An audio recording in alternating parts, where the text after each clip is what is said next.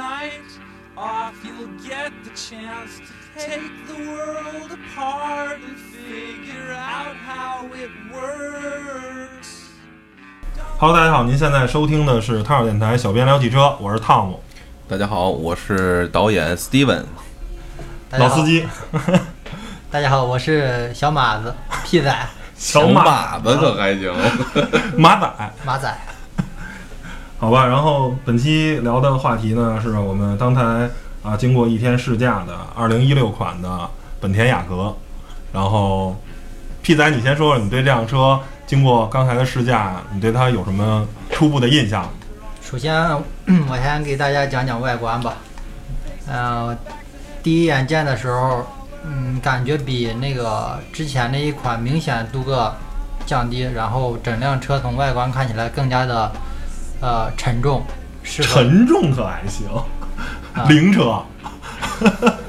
然后给人感觉就是厚重感也比上一款稍微的更加的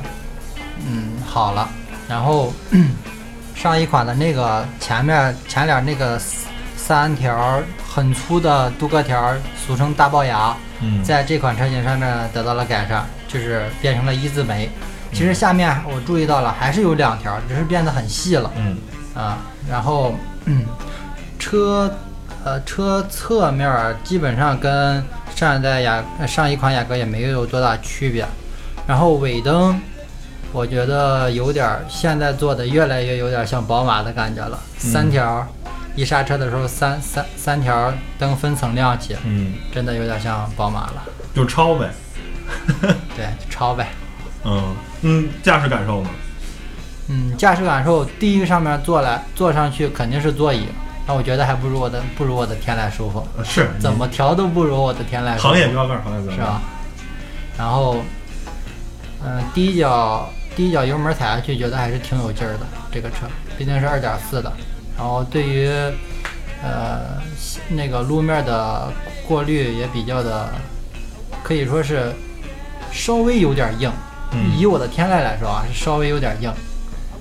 然后它的嗯，那叫什么？哪个就是转向？啊，对，转向，呃，是我比较喜欢那种稍微重手感、重有点重手感的感觉，比较好。嗯，那 Steven 呢？你开的这个一小圈儿，你个人觉得这车呢？我觉得跟日系我开过的车都是有一点点的相似的，都是还是比较轻巧，嗯呃，也比较轻，嗯，就是不重，是一吨五，这车确实是实不重。呃，但是同样是一吨五的车，我感觉可能开我自己的途安，可能就会、它的起步可能就会更沉稳一点。嗯当然，你刚才说比较厚重，或者刚才你用的那个词是比较沉重比，较沉重，我觉得真是应该多开一开德系的车。呃，所以说呢，我觉得日系车在我看来，可能还是它的提速吧，它的提速可能会，尤其是在起步的阶段，相对来说比较快啊嗯，而给人一种就是，呃，一一上来还是有一种，呃，还挺挺挺猛。挺猛的感觉。对对对。然后呢，从内饰我感觉其，呃，科技感还是挺强的。嗯嗯，最起码俩大屏幕，顶配。呃，尤其让我觉得眼前一亮的是，因为我一直对雅阁的车的了解不是很多啊，然后呢，这次突然看到这车，竟然还有呃叫后车的右方的那个右方的叫做并线辅助。对对对，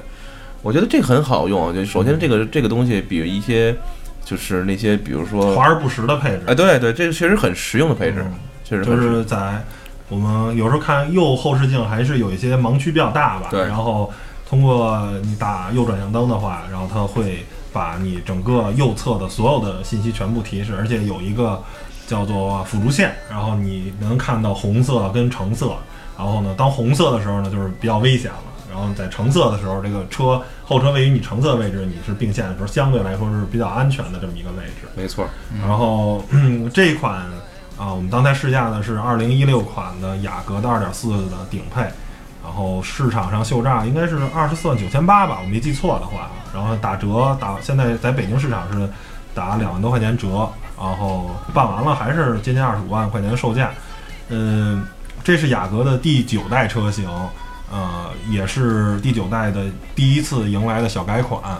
嗯，其实说起雅阁来说，还是一个很有历史的这么一款车型。呃，从一九七零年代的时候，然后它是诞生在美国的石油危机的时候，那时候本田正式呃算是啊进入了美国市场，然后推出一个相对来说节油的这么个车。其实最早的雅阁其实它是一个类似于酷配的这种啊两门四座的这么一类似于这样的一个车，然后经过不断的演化呢，啊演化成了现在这种四门五座的标准的这个啊 B 级的这种啊商务商务的这种嗯啊 B 级车。然后包括从第七代雅阁的时候啊，广汽本田对它进行了国产，然后嗯，第七代、第八代雅阁在国内的这种 B 级车市场取得了非常非常成功的啊这样的成绩，然后也曾经都是加价提车的车型啊，非常热销的车型加价，提车不就本田他们家第一个搞起来的吗？然后也是得到了很多这种消费者的青睐。然后，但是到了第九代雅阁的时候呢，整个市场的反响并不好，然后呢，销量其实也是。呃，并没有之前的那种本田的那种荣耀，为什么呢？就因为这个第九代雅阁的前脸设计的，就像刚才 P 仔说的，有点丑。它是一个三条非常宽那种镀铬的，对形成一个像大龅牙一样的这么一个外观造型。那本田呢，很显然它是呃对中国市场进行了这种调研啊，说中国人喜欢镀铬，那我呢就开始玩命的堆镀铬。但其实这是并不是一个非常理智的做法。对我还细致观察一下的，它的那个车身侧面并没有，呃，像之前的那种大个的镀铬条，只是门把手的话不是黑的了，这嗯第八代是黑的嘛，它现在是就是呃有点镀铬装饰。嗯，所以呢，但是呢，本田很显然意识到这个问题，所以在二零一六款的时候，应该是第九代上市两到三年了吧，以后呢，对新对它进行了这种第一次的小改款，然后呢，把前脸给换了。呃，其他的东西基本没动，但是前脸换完了以后呢，这个现在叫做一字眉也好，叫什么也好，啊，其实明其实跟那个斯铂瑞挺像的，嗯，但是明显就感觉看着运动多了。虽然这款车呢是面向商务啊、面向于这种啊、这种这种算是呃中年人的吧，三十岁以上的消费者，它的定位是这样的。但是呢，呃，现在单看外观来说，已经能吸引很多年轻人的这种心了。嗯，我觉得大多数人对这个外观，嗯、还是能接受的。有而且纵观整个 B 级车市场，我觉得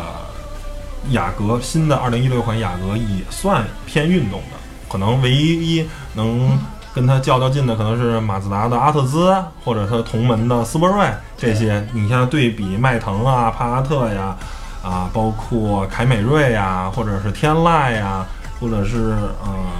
包括，因为大家其实看现在看蒙迪欧的有点儿有有有时间有点长了，对，对这个刚出来的时候特别的惊艳。对对，马马丁脸很很刺激啊，大家觉得哎眼前一亮。但是现在看了几年以后呢，也没觉得了。而且现在福特他们全家都长这德，行福，克斯都长这样。所以呢，对这个蒙迪欧也没有特别好的这种好感了，反而是现在雅阁的这个脸，我个人觉得是现在能排的数一数二的这种偏向于运动啊。东哥，你就没觉得天籁吗？那个长了，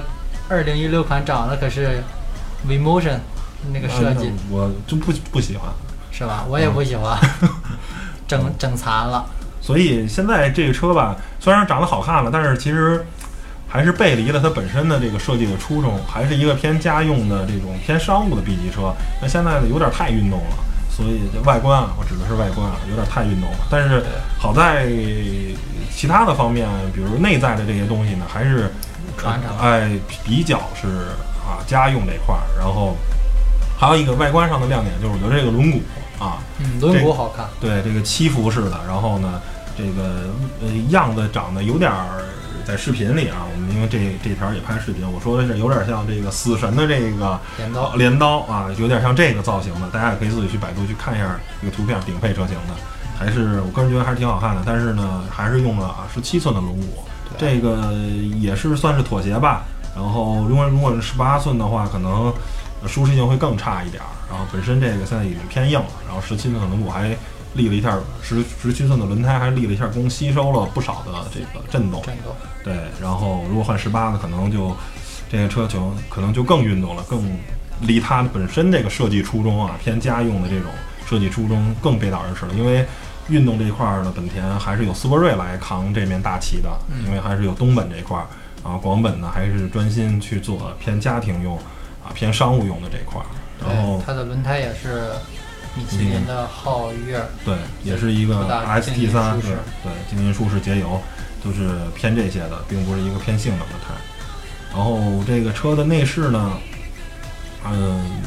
两块屏幕很酷很炫，然后分辨率哪台都凑合。但最大的问题呢，就是没导航。这辆车是顶配的，也没有导航。然后呢，想加导航呢，自己花六千块钱，然后呢去装。然后呢，这个我觉得是一挺扯的事儿，因为大家现在知道，一个 iPhone 七也不过卖个六七千块钱，那我为什么不买一 iPhone，然后用个支架给它装在车里当导航呢？而用一个并不好用的一个车载导航，而且还能平时装逼。啊、平时还能用一下，所以我觉得这导航这事儿，呃，确实是挺扯的啊，太太贵了，这六千块钱呢加一导航，实在是我觉得是不能接受的。第二个呢，就是这个仪表盘，对，说到这个，我也注意到仪表盘了，它对采用那种最古老的方式，感觉就是，就是比黑白屏，它那块儿中间的那块儿转呃时速表的底下里头那块儿还是可以显示彩色信息的，但是跟比如像呃大众啊，或者说是像是呃通用啊，他们那些显示信息完全不是一量级，人家是非常呃绚丽的这种液晶屏，它这个基本上还是单像素的这种这种，然后显示的信息很很清楚，但是呢也止步于此了，就是显示的很清楚，任何复杂的信息都显示不了。然后呢，因为啊同级别的，当然比它卖的贵很多了，比如顶配的蒙迪欧或者顶配的大众的 B 八的这个迈腾，当然人都卖三十万了啊，但是它毕竟也是 B 级的车了嘛，并且也是最顶配的，人家用的是全液晶的，整个科科技感。哎，十二点三寸或者十点一寸，反正甭管多少寸的吧，都十寸以上这种全液晶的，呃，中央显示屏，呃，这不是液晶这呃一液晶仪表盘，但是你这个你咱们不说全液晶吧，因为毕竟差个五六万块钱的车价，嗯但是您最起码您中间搁个四寸的或者一个三寸的液晶屏，对，它没有，没有然后这也是我觉得一大槽点。但是比较不错的是，这个车呢，就像所有的本田一样，是这个叫做空间魔术大师。然后呢，有非常多车内呢，就是哎四五个，然后你可以搁各种手机啊、票据啊，反正你所钱包啊钱包对你所有的身上这些小的零件啊，什么小零件，身上这些小的这些啊带的这些小物品都能找到特别合适的地方。嗯但是反而就是搁杯子的地儿呢，其实并没有一个单独的特例的去搁杯子的地儿。不过那个手手手套呃不是那个手扶箱底下还是可还是可以搁，呃农夫山泉应该问题不大的。然后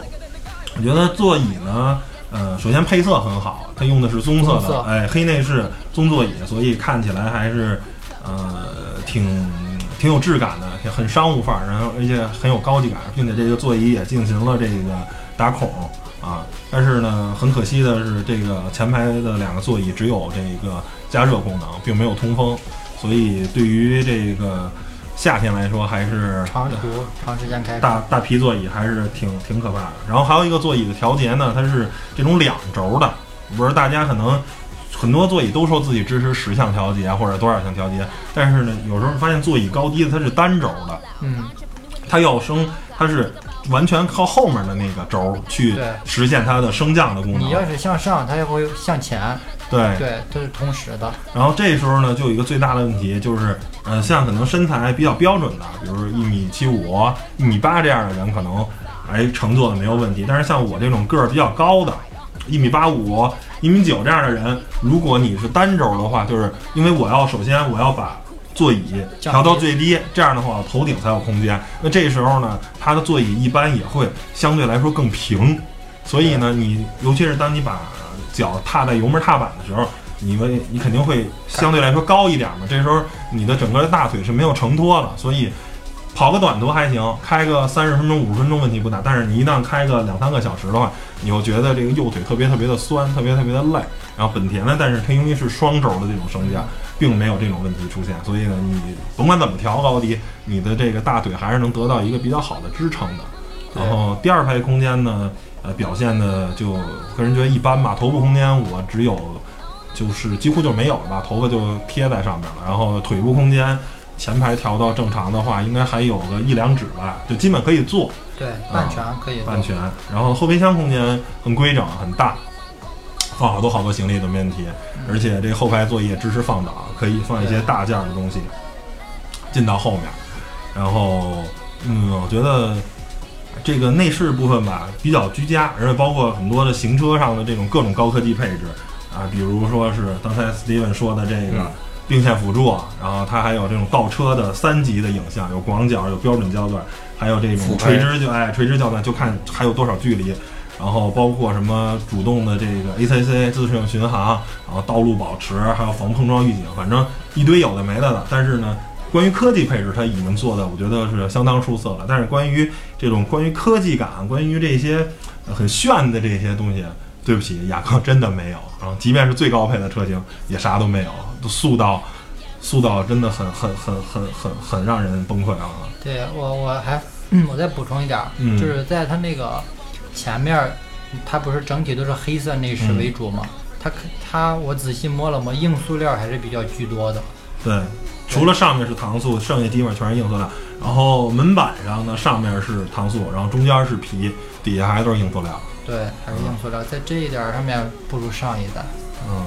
还是觉得还是成本所限吧，因为你想它官方自己的定的价儿也只不过有二十五万块钱，然后和呃德系的那些品牌或者跟美系的那些 B 级车来说，相对来说确实便宜太多了，人家都是能顶到三十万，然后它这个只有不到二十五万的售价，所以也宣告了他自己就认为我是一个。就是薄利多销吧，走量吧。对然后，当然现在我确实在马路上看的这个一六款雅阁还是挺多的，嗯，啊，马路上反正每天基本上都能见到啊，还是，嗯，真正喜欢车、懂车的人，可能还是在 B 级车会考虑雅阁这个这个什么。然后整个动力系统呢，啊我们再熟悉不过了。本田这个2.4已经二点四已经不知道用了多少代了，不过在这代的本田上，地球梦科技，然后加入了直喷的这个技术，不过还好。嗯，它可以烧九十二或者是九十三号的汽油，并不是只要求九五或者九七的这个汽油。然后整个动力的第一点感觉就是这辆车开的非常的顺啊，很平顺。为什么呢？因为是 CVT 变变速箱。然后第二个呢，就是说很直接，它又像 CVT，它它像 CVT 一样平顺，但是它却又像 AT 变速箱那种好的 AT 变速箱那种特别直接那种响应，并不像就是有些日产的这些 CVT 吧，它会打滑。你当你油门到底的时候，去把发动机逼到四千转、五千转，它动力真正上来的时候，然后 CVT 链条就打滑了，然后也没有获得一个特别直接的加速力。但是这个车就不会，它的 CVT 的这种变速箱既做到了平顺，又做到了这种急加速的这种响应，然后就一直呃最起码零到六十吧，这段是很猛的。然后呢，你感觉很很爽。但是到了后面呢，那肯定是不如那些增压车的有更大的扭矩的这些对手嘛。所以这套动力系统整个给你感觉来开起来是很顺、很舒服的，平平稳稳。哎，平平稳稳。而且呢，这叫什么？经历了时间的考验，这一套也是非常可靠的。而且在本田很多车也都在使用这套啊地球梦科技的。然后，嗯，但是据可靠的新闻说，是本田的雅阁也打算换装 1.5T 的了，去进一步的去降低这个排量税什么的这些东西，还有购置税什么的都会去减。价格还可以往下再压。啊，对，然后怎么说呢？那我觉得，如果你想图便宜嘛，然后呢又图一脚快的话，1.5T 肯定是有它的优势啊。但是呢，当你想真的开去体验本田这种很畅快、很顺的这种驾驶感受了，我觉得2.4的这个发动机还是真的值得推荐的。对他说的这个 1.5T 的问题了，现在连 就是连蒙迪欧就不说了，嗯，现在连金牛座都出 1.5T 车型对了。，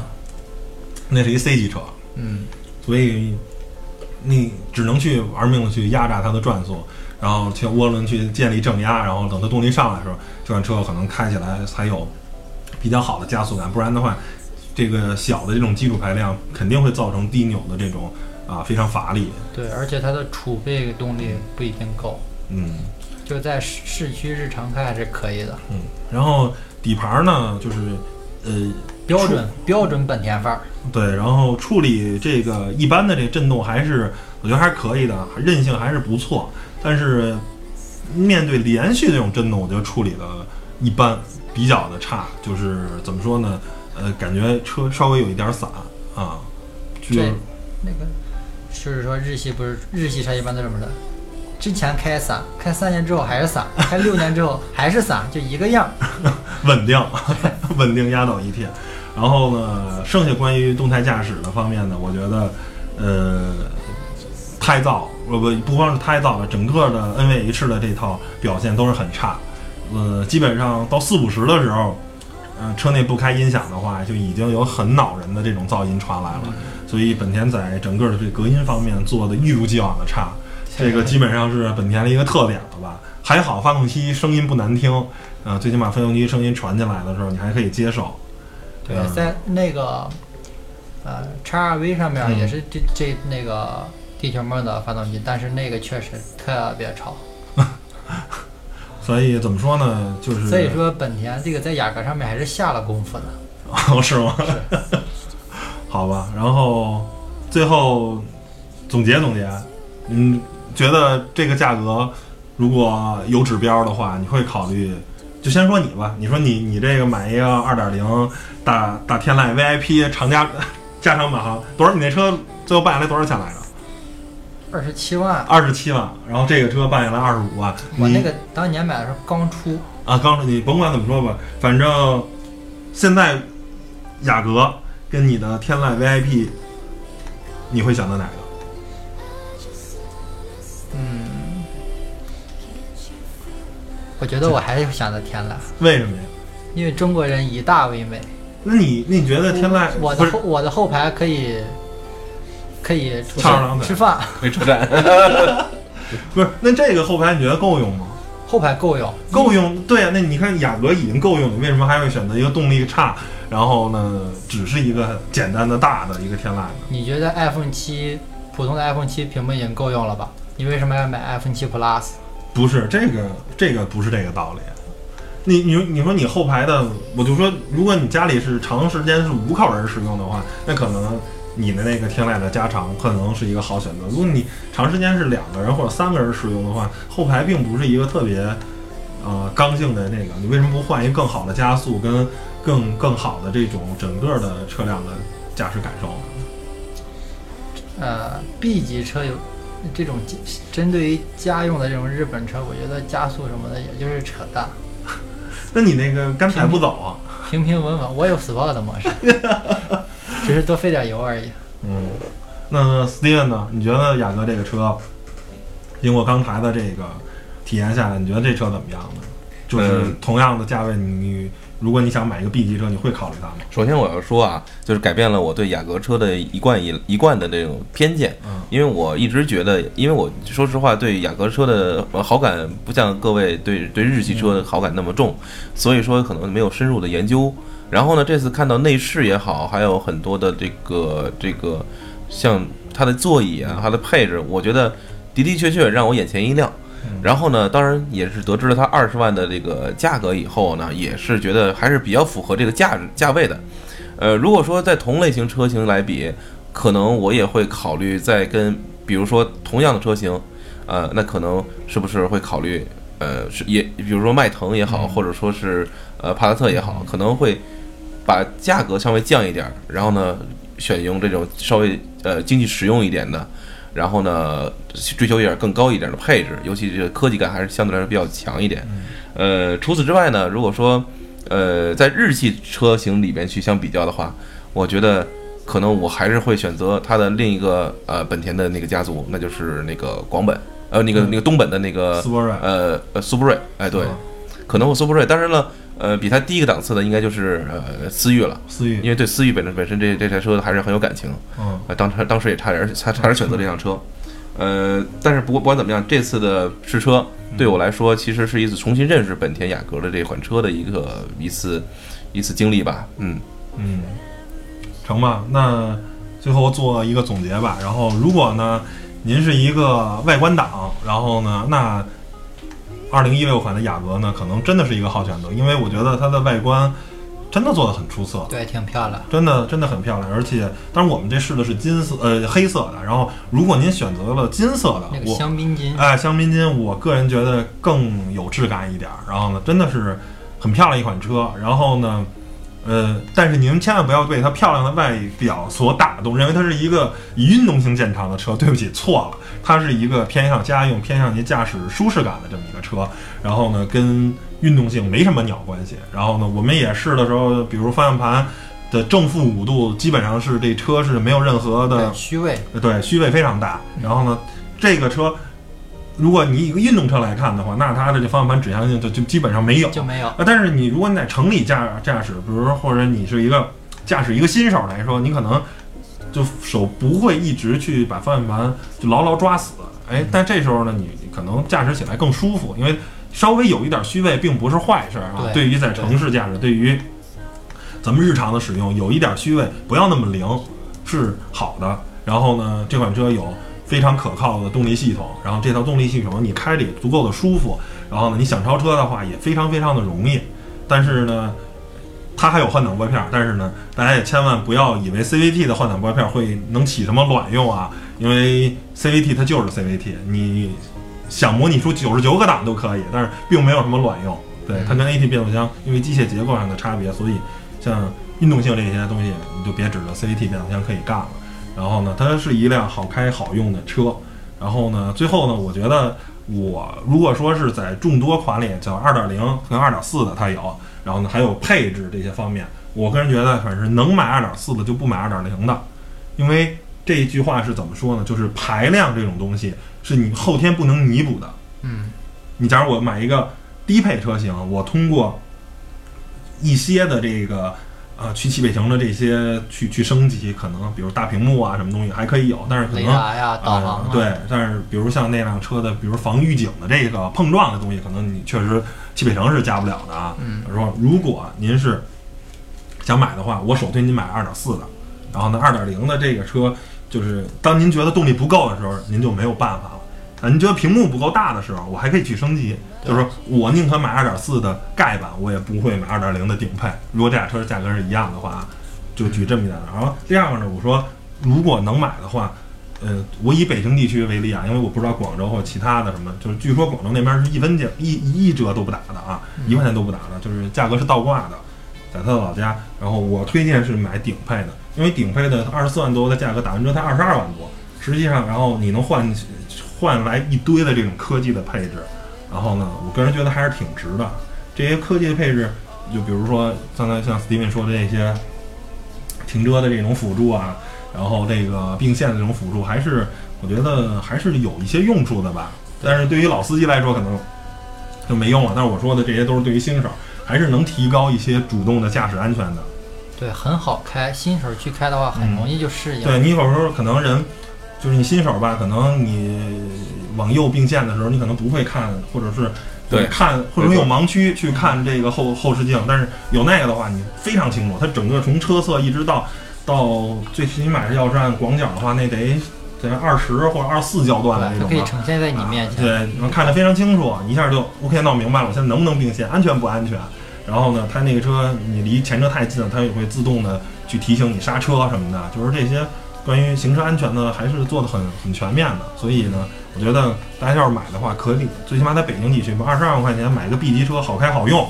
而且这个车基本上是你五年八年都不用换车了啊啊！我觉得还是一个比较理性的购车的这么一个选择。嗯，行吧，二位还有什么要说的吗？嗯就这些了。就这些了。基本就这些吧。然后这期节目，呃，大家在应该是在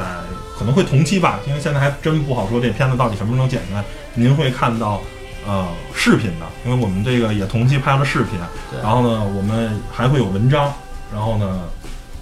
等于是图片儿，呃，文字这个一一个报道的维度，然后呢，一个音频的报道维度，然后但是。